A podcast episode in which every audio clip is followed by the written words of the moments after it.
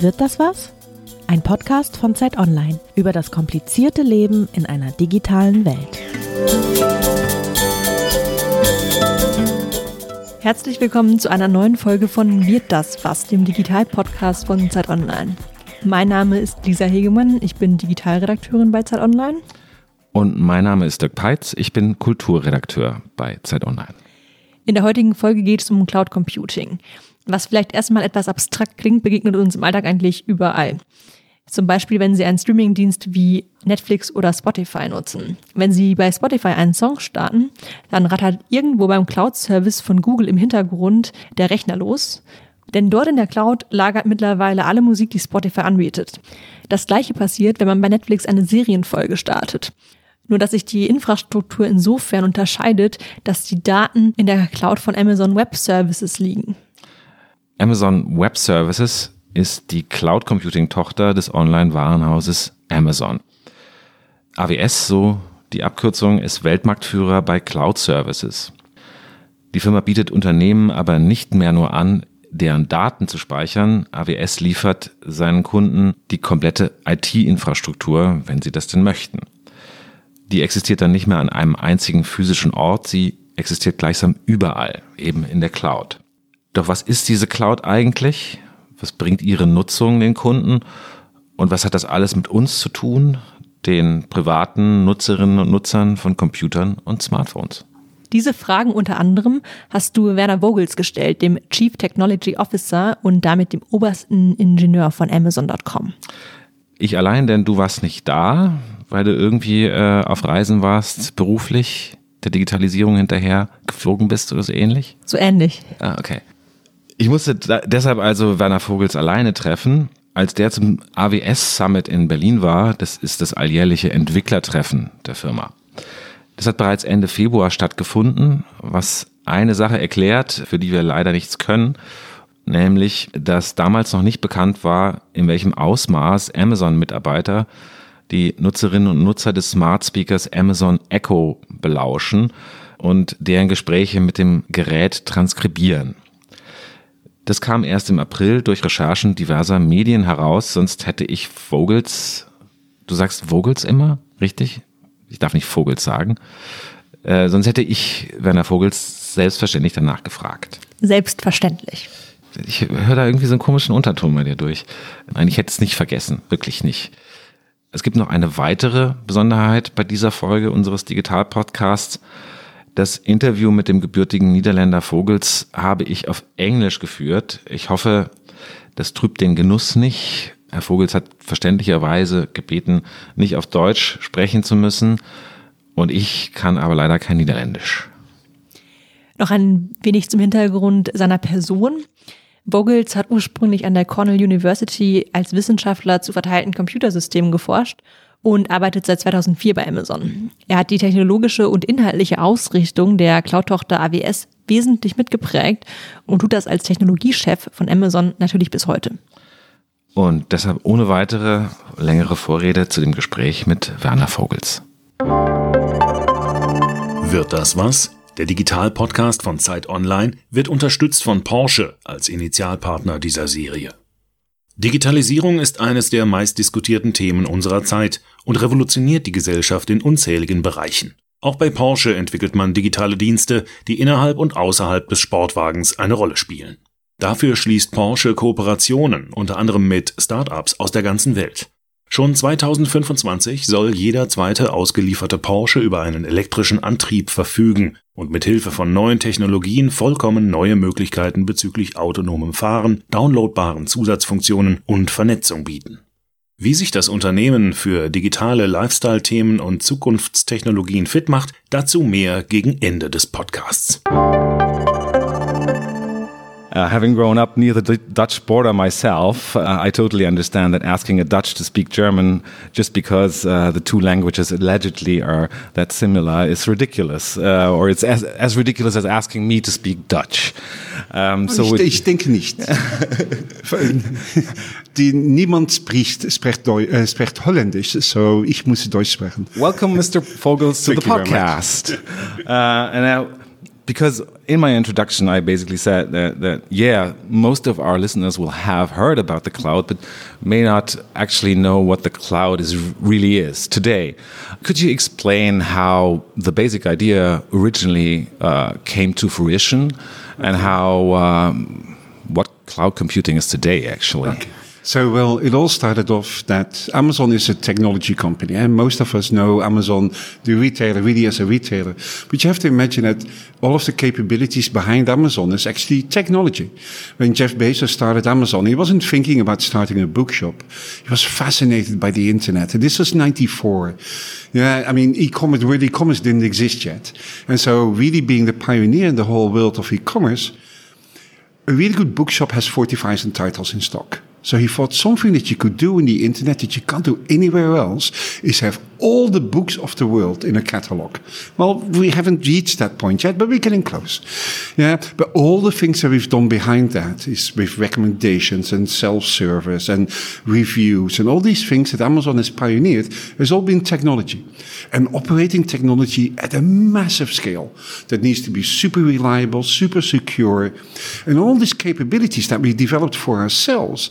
At one moment, we started to realize that it was not just Amazon that needed these kind of capabilities. Many other companies would do that as well. So for me, from my point of view, it all started off with in, in the early 2000s, we had opened up our catalog for everybody else to use. So any other company could build on top of the data that's set in our catalog, the product information, basically. And so many young new businesses were being built and doing great stuff. They were really building comparison shopping and all sorts of other things. But what we saw that once one of these companies became successful, they all started to stutter in their execution because now they had to get money, because they had to get investment, because they need to buy servers, they need to hire IT personnel, all sorts of things that actually were not their expertise, but needed to, had it required it because once they became successful, they really did needed to start to scale up all their hardware and IT. And we looked at that. Most of these companies failed mostly because they couldn't get the investment or they didn't know how to manage hardware and things like that. So when we looked at that, we thought, but wait, we've solved this for ourselves to be operating at scale. So why don't we start taking our own experiences within Amazon and start building services that these companies could use such that they no longer have to buy any IT capabilities? Then they started off with storage and then compute and then databases. So all these individual basic IT components was something that we built in the first two, three years as a service, which means that customers no longer needed to have contracts up front to buy things. They could basically get access to unlimited scale compute and only pay after that they've used it. So that was a radical departure of how IT vendors used to operate before that. Before that, to really drive your costs down, you needed to have a contract for five or ten years and then buy many more licenses than that you needed. And it was a very unfriendly process. And especially younger businesses absolutely were sort of hurt by that because they didn't have the capabilities to make these long-term contracts. And so originally, yeah, we were focused on what, what I would call now internet scale businesses. Businesses that needed to really scale, get access to lots of IT capabilities if they became successful. Yeah, and, and where they could do it in the most cost effective way. And so, where they really, if they were still small, they didn't have to pay much. And if they got bigger, they just paid for what they've used. Now, for us as consumers, we consider these things to be normal. You only pay for your electricity after you've used it. In IT, it was always the other way around. And so there was a complete revolution that drove sort of IT now that you had a completely different economic model. Not only could you get access to these IT resources in an on demand fashion, in any scale that you would like to, with amazing security capabilities, but also the economic model meant that you no longer had to pay upfront. And so this completely turned the whole world of IT around. Now, when 2008 happens, where, you know, let's say the economic crisis happens, where it definitely with enterprises, most capital disappears out of the market. So they don't have capital anymore to start buying their IT infrastructure. And then cloud computing becomes the best effective way for large enterprises to actually do their IT as well. Now, that was I think sort of 2008, 2009 is sort of when we first started getting outside of the boundary of only the basic IT capability, storage, databases, networking, security where we started helping our customers with mobile development or with analytics or with enterprise services like virtual desktops or machine learning or artificial intelligence and so or IoT. So it's a broad range of capabilities, well over 165 services at the moment that our customers can can can, can use. Turns out to be a very successful business for us. Yeah. Um, I think current run rate is something like 28 billion based on sort of the fourth quarter results, and we're growing still 45% year over year. Yeah, I mean, we're meeting today here in Berlin on the AWS Summit. So uh, developers come together, are being invited by you, uh, your company. And um, this morning you uh, gave the keynote and you were actually wearing a Fortnite t shirt. Um, so this is a probably a very easy to grasp model. So Fortnite, the game that everybody knows, or uh, every 12 year old at least knows, and all the parents of 12 years old, um, runs on AWS basically, which means the company didn't have to invest in any sort of IT infrastructure beforehand. But probably they're going to have trouble paying the bill for AWS uh, in the future because it's so successful. Well, you know, as always, I think when, when sort of companies grow and when usage grow, there's all sorts of opportunities to reduce your cost. And we're, we've lowered our pricing 69 times by, by, by, by now. So whenever our customers help us, we've sort of additional economies of scale. And also, where we do our own inventions in data centers and efficiency and things like that, we, instead of sort of pocketing that money, we turn around and help lower our customers' price. And so we work with, we work with Epic, which is the developer of Fortnite, um, to make sure that their their architecture is as efficient as possible, that they make use of the right capabilities. And for example, we have a mechanism called the spot market. That's basically where all excess capacity sit that our other customers are not using at that moment. And it's easy for you to actually reduce your cost by taking capabilities from the spot market, which run at something somewhere between 70 and 90% lower cost. And so there's many smart architectures at scale possible that can help companies like Epic actually truly reduce their cost in the cloud. And remember that in, in comparison to um, have running your own infrastructure, um, there is no elasticity in your own infrastructure. That means if you suddenly become even more popular, yeah, it's not like you can drive over to Costco and get off thousand servers. Yeah. So for these companies, the, the ability to not only scale up, but also scale down, not using capacity when your customers are not playing their game, is a major contribution to their bottom line. And so, but it's not just for companies like Epic. You know, I think most household names today that you know, whether it is Dropbox or Spotify or Uber or Lyft or SoundCloud or, or Zalando or whatever, all are making use of AWS. And if you talk to these companies, they tell you they would never have been able to get to the point where they are now if they actually would have had to buy their own hardware. The interesting thing that is also not very well known, um, I guess, uh, is that while AWS, as a part of Amazon, uh, is responsible for around 10% of the revenue. It's responsible for around 50% of the net income, right? Yeah. So basically, this part of the company helped finance a lot of what Amazon, the retailer, did. Also, the other way around. Remember that without Amazon, the retailer, we would never have been able to build AWS. Yeah, and I think as such, first of all, there's a big difference between retail and many other uh, business verticals. I mean, retail, we know margins are razor thin. Yeah, I mean that's just the nature of of, of retail. Um, margins in IT are just slightly better and, and, as such, sort of have a different uh, profit margin that will come to us, the company. Yeah, but remember, we are nowhere near what old IT companies used to do with seventy to eighty percent margins. Yeah, I think we are we're very frugal, we're very lean, and we try to actually continuously help our customers to drive their costs down. There was a very interesting aspect in your keynote um, where you talked about that cloud computing basically is the democratization of IT infrastructure. So theoretically, every company, even a, I don't know, a company run by two persons, you could use the same infrastructure which you provide Yeah. as a huge worldwide company. Yeah.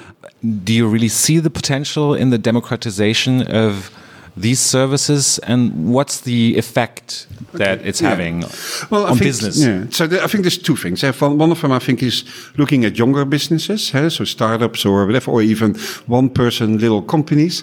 Um, so I was at. Um, Last week, I visited here the ReDI School. Uh, so the school that actually teaches ID, IT courses to refugees.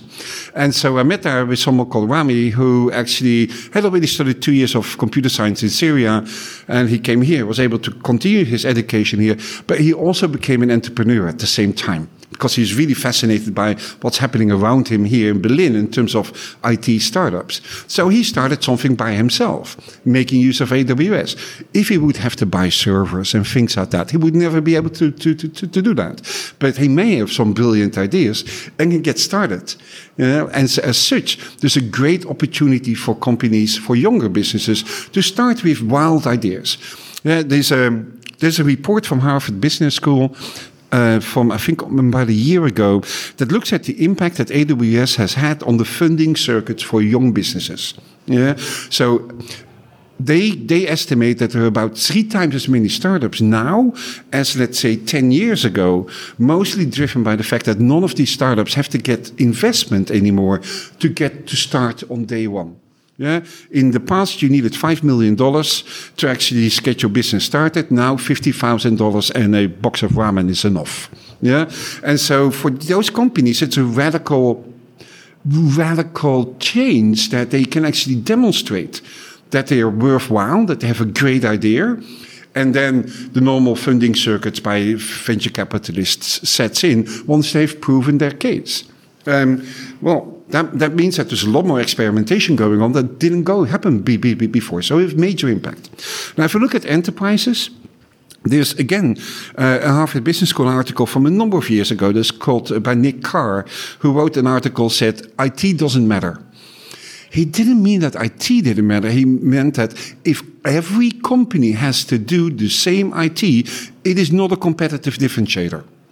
Yeah, and I think what we've done with cloud computing is basically take those things away that are not competitive differentiators, so that you can actually put your best efforts into things that do matter, that are competitive differentiators. Because managing servers, nobody ever built a better product because they were better at managing their servers.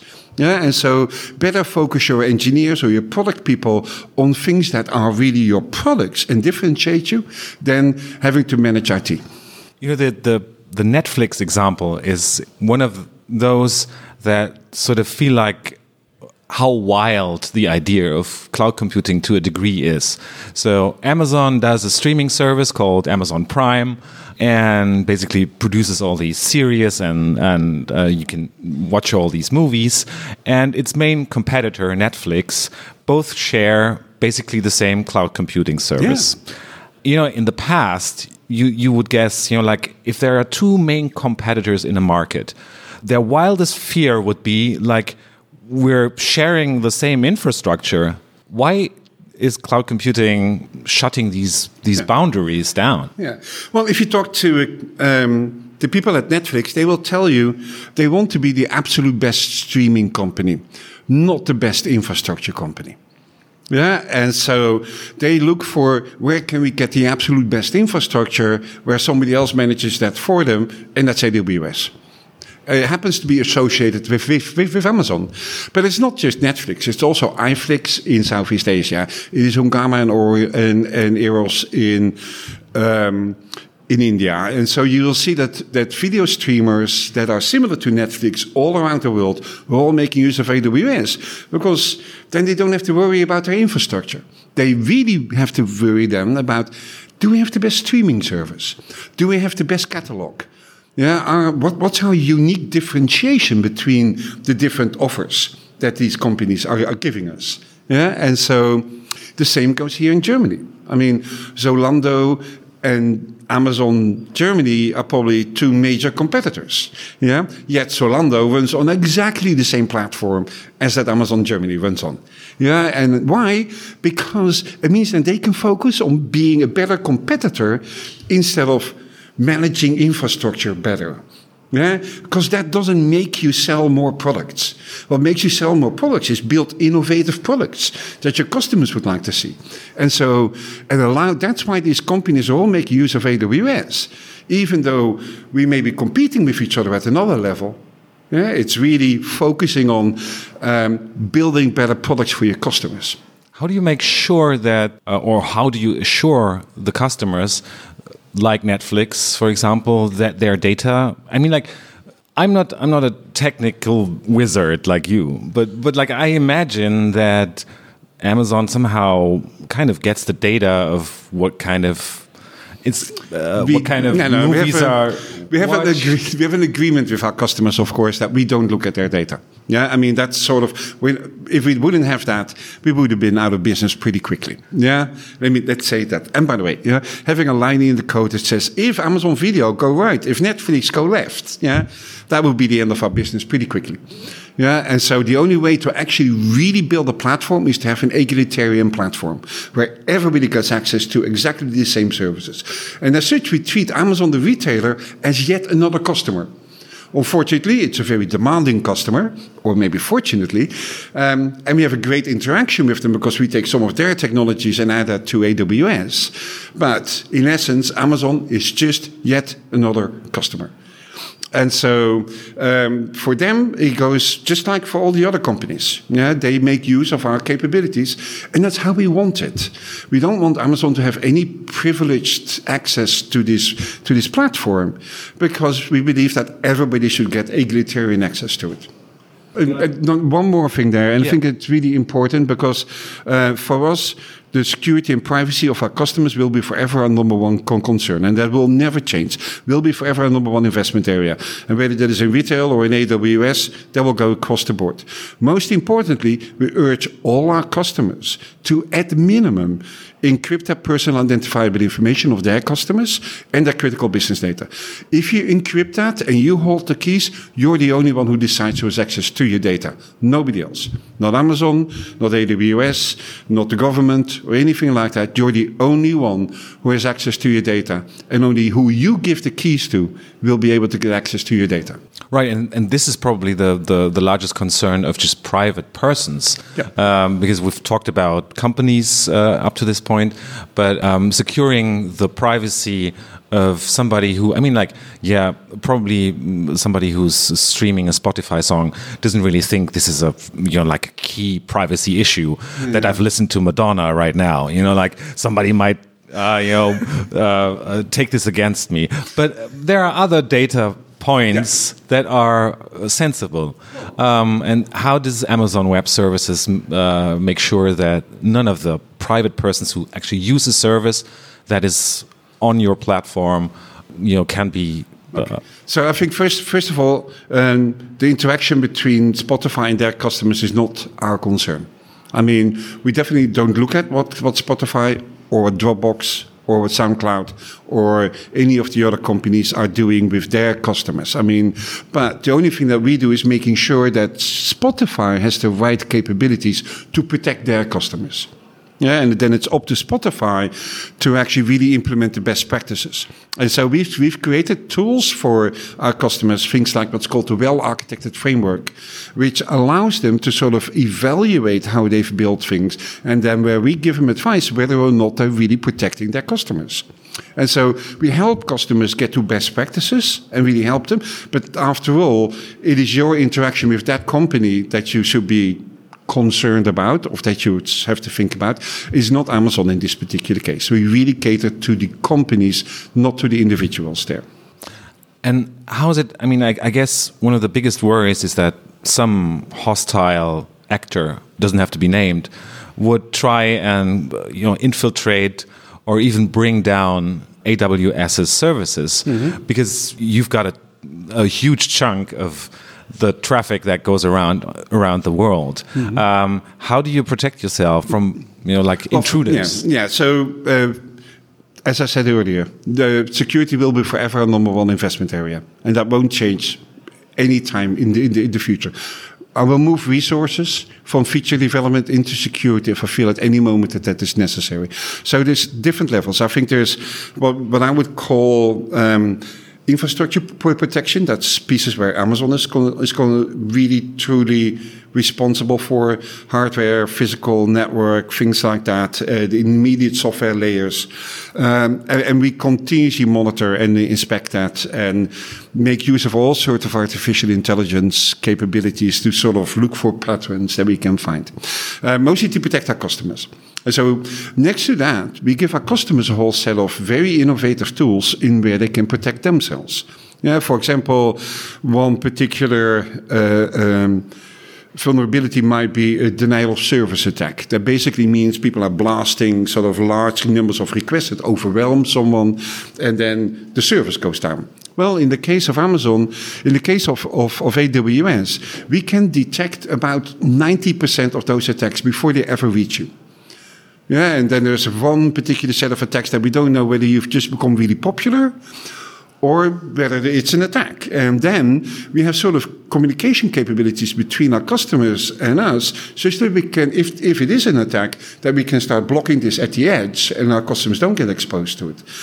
But the fact that sort of they, first of all, they have elastic capabilities, so they can grow their capacity immediately in response to, say, an overwhelming number of read requests while we're figuring out how to protect them. And so there's all these different capabilities available for our customers to protect themselves next to AWS just protecting the infrastructure.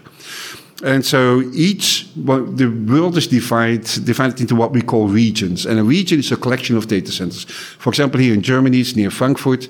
Yeah, they have three data centers at minimum, what we call availability zones, um, that, that customers can use such that they can spread their capabilities out over multiple physical locations, such that for example, a power outage or an earthquake or, or, or a flooding will not actually hurt their, their capacity. Or, and they can also then make use of other regions here in Europe, like in Stockholm or in Paris or in London or in Dublin, um, such that customers can actually really make sure their software runs all the time regardless of how they're being affected by is it physical or, or maybe bad actors. And both in your line of work as as being Amazon.com's CTO and dedicating, uh, which I guess most of the time to AWS's.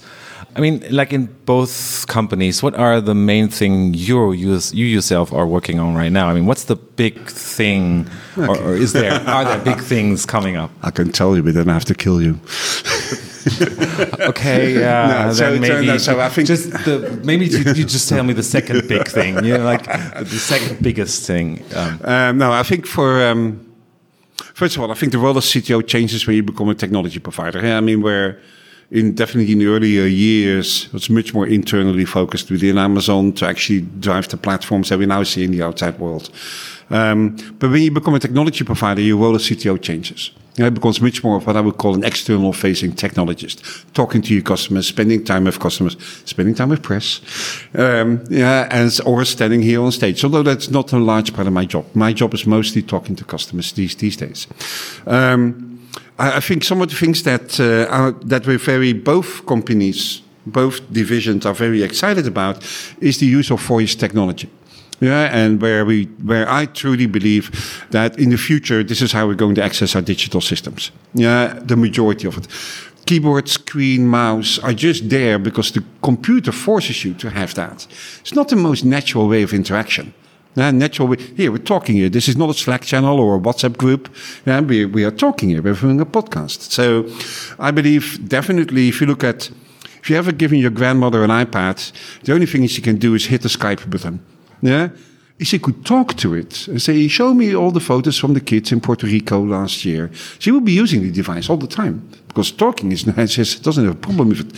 However, if her she's a bit older, it's very hard to type. Yeah? Or when you're a younger kid and you actually can't read and write yet, but you definitely can use your voice. Or we've seen it across the board in, in other countries, definitely in developing countries where people don't have smartphones and people don't have computers in their house, but they all have a regular phone. yeah, or most of a regular phone. And actually be able to use your voice to access digital systems is absolutely going to be the future. Right. Amazon obviously has a huge uh, chunk of products that run um, by voice. And I mean, like, when you look at it as, as an engineer, well, I mean, like for example, the the uh, the microwave that runs on Alexa, yeah. and then there's the Echo. Of course, everybody yeah. knows. But what's the, like the most curious product that your people came up with, putting Alexa into that? Well, actually, it's not my people. It's actually so the Alexa voice service. So this this so this whole thing consists of two parts. Yeah, one is these devices yeah, and the devices actually don't don't need to have that many capabilities. Yeah, um, but the voice service, the Alexa voice service, sits in the cloud. It's basically automatic speech recognition, natural language understanding, and text to speech, and then finding out what kind of skills to execute for that. Um, it, we, this is very popular, not just with Amazon engineers, it's with popular with anybody else as well. And car manufacturers are putting it in the car. GE is putting it in their fridges. Uh, Sonos has put it in all of their speakers. Yeah, and so I probably think that the um, the the the fridge is an interesting one. Yeah. so I still haven't seen the fridge yet, but I'm curious what you're going to ask it. Yeah. Okay. So how much milk is there left? Right. Yeah. Right. Or I don't know what other intelligence is in the fridge, but being able to talk to it is a great thing because, you know what? So I live in the US. And so whenever I read a recipe, it's all in cups and, and, and things like that. And so I continuously have to measure back. How many milliliters are there in a cup? But your hands are dirty. So cleaning your hands, having to get your cell phone out, actually looking it up, finding your search engine instead of just saying, hey, Alexa, how many milliliters are there in a cup? Yeah, and so these things are so, especially in the kitchen, where when you're busy with other things, you really want to be able to talk to your devices instead of actually um, making making using your cell phone for it. Anybody that has a cell phone in their house has a cell phone now and also has a voice speaker in the house will tell you that they're pulling their phone out less and less and less over time. Another thing, and I truly believe in that, is that many more pieces in our household will become what I would call active. If you um, if you have a smart home and you really measure your energy, then um, if you have to pull out your cell phone to look at a graph, it's not going to change your behavior. Yeah, if that clock on the wall goes from red to from green to red when you're using too much energy, that will change your behavior. Yeah. And so finding new ways of interacting with our customers, and whether that is through voice or through seeing things, or whether uh, the environment will become active, is absolutely something that I think is, is on the on the short horizon. Right. But um, there, there's one thing you know, people always sort of uh, ask themselves, or maybe not all people, but uh, I'm one of those people that ask themselves, you know, like from a technical point of view. Why is Siri, Siri so much dumber than Alexa, but Alexa and Google sort of have their special capabilities? Is it just the amount of usage that Alexa uh, gets so much more input than maybe Siri does? And Siri is Apple's uh, voice recognition. Um, what's what's the main point? I mean, like, why is one one voice service better than the other one? Uh, well, I, I, really can't comment on the other voice services, of course. I, I do think that, you know, um, this is one of the cases where usage drives improvement over time. Eh? This is the basis behind it. Uh, the, the, three different machine learning services, automatic speech recognition, natural language understanding, and text to speech, are all improved over time by their usage. The more you learn, the better you become there. So uh, probably absolutely, uh, that's one thing. I also think that sort of we have a very innovative approach. I think the original things that we saw happening on on smartphones was a bit like hands free in your car, command and control. Do this, go do that, call this person. Yeah, and I think um, these new voice assistants are in a very different mode, in a very different world. It's much more conversational. If you now go to WebMD, in the past maybe you would fill out a form on their website. Now you can have a conversation. It basically takes you down a decision tree. And so it's a very different interaction. I think usage definitely drives sort of the improvements of these services. There was this one security problem you had where actually somebody downloaded Alexa information that was by, of somebody else, uh, which I guess, I mean, like the, the the explanation was that it was Human error. Human error. Yep. So if the machines could only were only intelligent Yep. enough already. Well, yeah. So, or yeah, so operational, for example, uh, you continuously look for places where you can automate and improve. Sort of, I think automation is really the key here, uh, and where you want to have as minimum number of manual processes involved as possible. We as humans tend to um, tend to make mistakes. Yeah, even if it's just typing in the wrong number or uh, the wrong address or, or something like that. Uh, and so in this particular case, it was human error. We corrected it, made sure it can never happen again. and it won't. You're sure? Let's say I hope that we've put all the thing, all the precautions in place to avoid that that particular scenario will ever happen again. Right. I guess I mean, because you talked about personal assistance or voice recognition in so many objects in houses or in, in our apartments, uh, that that IoT uh, is. Uh, I mean, like one of the major concerns is that there could be uh, attacked to some degree. Uh, how do you make sure that? I mean, like in the U.S., there there's been a political dis, uh, discussion about uh, security standards for IoT and everything, but it didn't came to any fruition. So it's still up to companies like Amazon to build these securities into their own products or ask. But not only into their own products. I think if you look at sort of the whole IoT suite that that uh, that AWS is delivering to their customers, part of that is how to protect your devices and how to protect your environment and how to continuously inspect sort of the environment around these devices to make sure that you can look for security violations and things like like, like that. Now. Many people have will have many devices in their home from different manufacturers over time. Yeah, and so we need to be very vigilant to make sure that devices um, that we can inspect, let's say, the network in the environment, to make sure to understand that none of these devices are getting compromised. You know, activating the environment, like you, you said, and, then this is probably not going to be only for our homes, but for other places. Are we looking to a future where we can finally throw away the smartphone, which is like the single one person, most personal device we're now carrying around? But yeah, it's not always great fun. Or is this just not a concern you're having? Oh, it's just a camera with a few other functionalities on it, is it? Right. Yeah, It's a chat Uh, machine and a camera. and- yeah, so there's a few things that I think will will the, th those devices will carry on forever. Um, I, I think we'll see other other interfaces, uh, and where our environment is becoming more active, and where. Um, you know, voice and, and other technologies will start playing a much more important role. And theoretically, today, I could only, as a, as a private customer, I could already book some space on AWS. But right now, it's still very much run. I mean, like your customers are companies, basically, not private persons. Oh, you know, yeah. Private, private persons as well who want to develop some software. I mean, it's it's a technical product. Yeah, we we cater to IT professionals.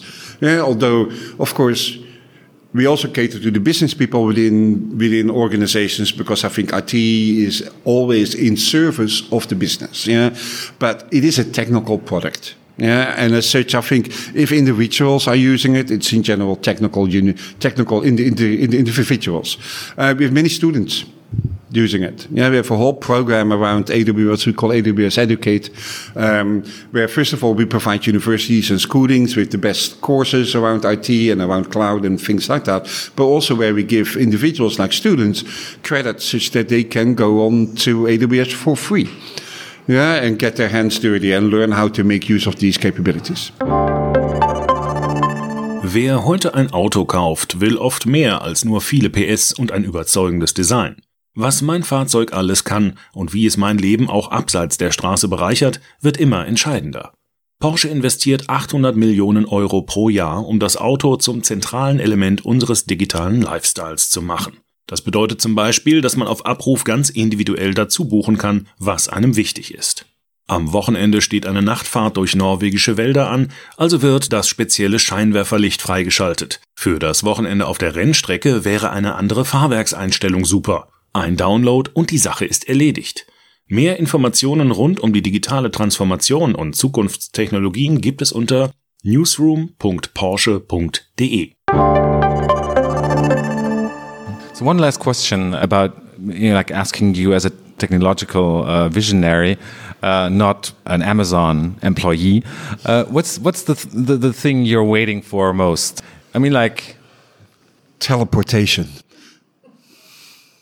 Is Jeff is Jeff Bezos gonna be? I mean, he's the richest guy in the world. If somebody you know like could develop this technology, He's, he's busy making rockets, so you know. but yeah, And- yeah. The one thing that I would really be waiting for is teleportation. I spent way too much time in airports and airplanes. Yeah. Uh, after this. Uh, tomorrow night I'm going to South Africa. Yeah, it will be great if that will be just a push of a button. So uh, let's wish those engineers luck. Absolutely. Thank you Thank very you. much. My pleasure.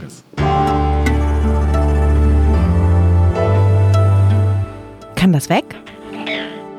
Werner Vogels sagt ja, alles wird Voice, alles wird super, wenn man nur noch mit seinen Geräten redet. Hast du denn so ein Amazon-Produkt, das Echo-Ding oder wie das heißt, bei dir zu Hause? Habe ich tatsächlich ja im Badezimmer. Und nur äh, für die wenigen Menschen, die entweder kein Amazon Echo haben oder nicht wissen, was es ist, das ist quasi der intelligente Radiowecker, der mit einem redet. Ja, unter anderem. Aber das Ding ist ja, es redet ja auch nicht richtig mit einem. Ne? Also ich meine, das Ding, das kann Fehler ausführen, aber vielmehr auch nicht. Also es ist noch lang, wir sind noch lange davon weg, dass wir eben irgendwie mit unseren Geräten sprechen. Das wird einem ja nur suggeriert, dass wir das tun. Also du beschwerst dich darüber, dass ja keine ordentliche Unterhaltung mit Alexa möglich ist. Also es ist die Stimme von Amazon. Ja. Also es ist keine ordentliche Unterhaltung möglich und manchmal ist es nicht mehr möglich, ihr Befehle zu erteilen, womit das ganze Ding von wegen, ja, das wird die Zukunft sein, weiß ich nicht, ob das so funktioniert. Bei mir war es so, als ich es ausprobiert habe, ist hin und wieder, wenn ich einen Film geguckt habe, parallel Alexa aufgewacht und hat irgendwie mich was gefragt. Das kann sein, dass Alexa intelligenter geworden ist. Da fühlte sie sich aber so alle Nase lang angesprochen und ich habe jetzt nicht mal irgendwie, ich, ich kann mich nicht entsinnen, irgendwas gesehen zu haben, wo dann Alexa vorkam oder sowas. Vielleicht hat es einfach nicht ordentlich zugehört, das Ding. Jedenfalls, ich möchte das nicht wieder in meinem in meiner Wohnung haben. Und du? Na, das hat halt den Vorteil, dass es im Badezimmer steht. Da können keine anderen Geräte laut genug sein, damit es das hört. Also bei dir bleibt's und bei mir kommt's nicht hin. Lass uns das so festhalten, ja. Okay.